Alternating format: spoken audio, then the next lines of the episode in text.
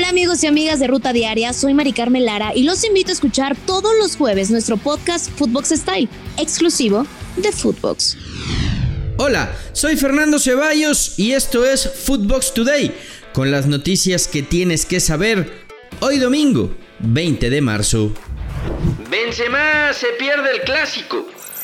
El delantero francés no jugará con el Real Madrid el partido contra el Barcelona en el Santiago Bernabéu, en un duelo en donde los catalanes llegan con una racha de 12 partidos sin perder. Habló Carleto Ancelotti. Eh, Karim y Mendy no pueden jugar mañana y se quedan aquí la próxima semana eh, a trabajar con nosotros. Es un partido que, que normalmente exige mucho, es un clásico, un partido especial, entonces necesitamos sacarlo mejor. El equipo está bastante bien, hemos trabajado bien, entonces tenemos confianza para mañana.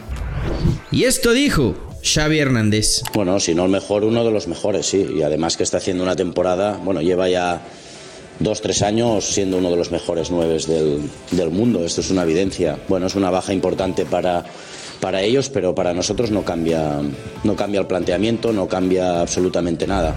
Tigres ruge a lo francés en el clásico regio.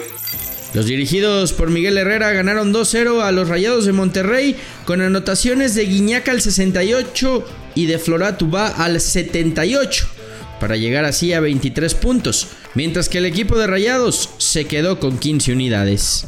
Habló Miguel Herrera.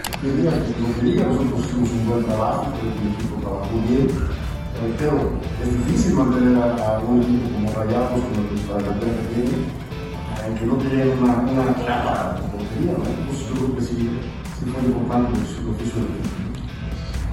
Electrocutan a Pumas en CEU.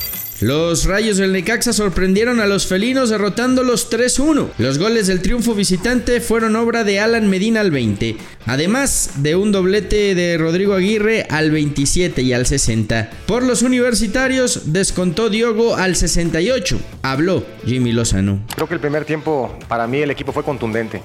Llegó poco, generó poco, pero, pero las, que, las que tuvo las aprovechó y eso te da para manejar un poco mejor el partido.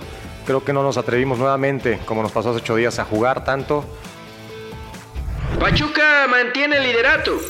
Los Tuzos vencieron a Cruz Azul en el Estadio Hidalgo para llegar a 25 unidades. Habló el técnico hidalguense, Guillermo Almada. Fue un partido durísimo, muy complicado, fue más un, un partido de liguilla que de campeonato, pero hicimos cosas muy buenas por momentos, por otro momento Cruz Azul también hizo sus méritos, este, es difícil de contener, tiene una plantilla muy rica como grandes futbolistas, pero la verdad felicito a los jugadores por el esfuerzo, la disposición, las ganas y el fútbol por el momento.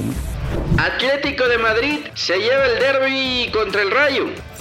El equipo rojiblanco venció 1-0 al Rayo Vallecano, donde Héctor Herrera jugó 64 minutos. En el triunfo, el Atleti llegó a 54 puntos y se pone a 2 del Sevilla.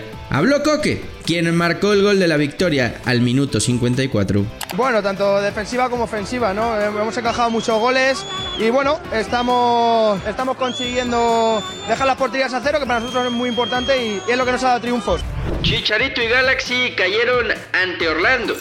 El equipo angelino perdió 1-0 en casa para sumar su segunda derrota consecutiva en el arranque de la temporada 2022 de la MLS. Chicharito y Julián Araujo jugaron los 90 minutos. Chucky no jugó en el triunfo del Napoli. El mexicano no tuvo actividad en el juego ante el Udinese, en donde el equipo napolitano ganó tras venir de atrás y conseguir una victoria de 2 por 1. Con este resultado son segundos en la clasificación de la Serie A por detrás del Milan. Bayern Múnich cerca de ganar la Bundesliga. El equipo bávaro no tuvo ningún contratiempo para golear 4-0 al Unión Berlín con doblete de Robert Lewandowski, otro de Coman y uno más de Nianzú. Arranca la concentración del Tri.